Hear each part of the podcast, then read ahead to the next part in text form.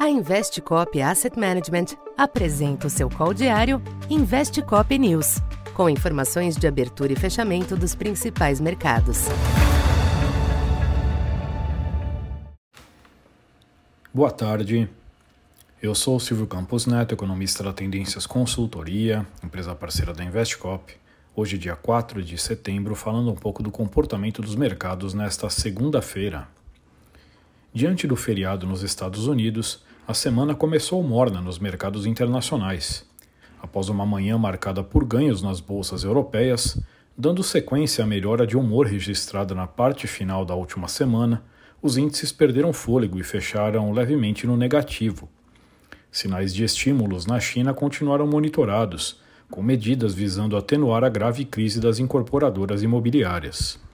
No mercado cambial, o dia trouxe oscilações mistas do dólar ante as demais moedas. Já o petróleo estendeu ganhos e alcançou a máxima em nove meses, com o Brent atingindo os 89 dólares, diante da expectativa de maior aperto deste mercado no curto prazo. Aqui no Brasil, temas locais voltaram a influenciar a dinâmica dos ativos. O câmbio passou boa parte do dia em queda, chegando a atingir uma mínima de 4,90, mas o movimento foi praticamente zerado ao longo da tarde diante de renovadas preocupações fiscais, até o fechamento em 4,93 leve queda de 0,12. Nesse sentido, pesaram relatos na imprensa de que o governo estaria cogitando lançar mão da antecipação de receitas do pré-sal na tentativa de cumprir a meta fiscal de 2024. Os temores também pesaram na curva de juros, com altas moderadas das taxas médias e longas.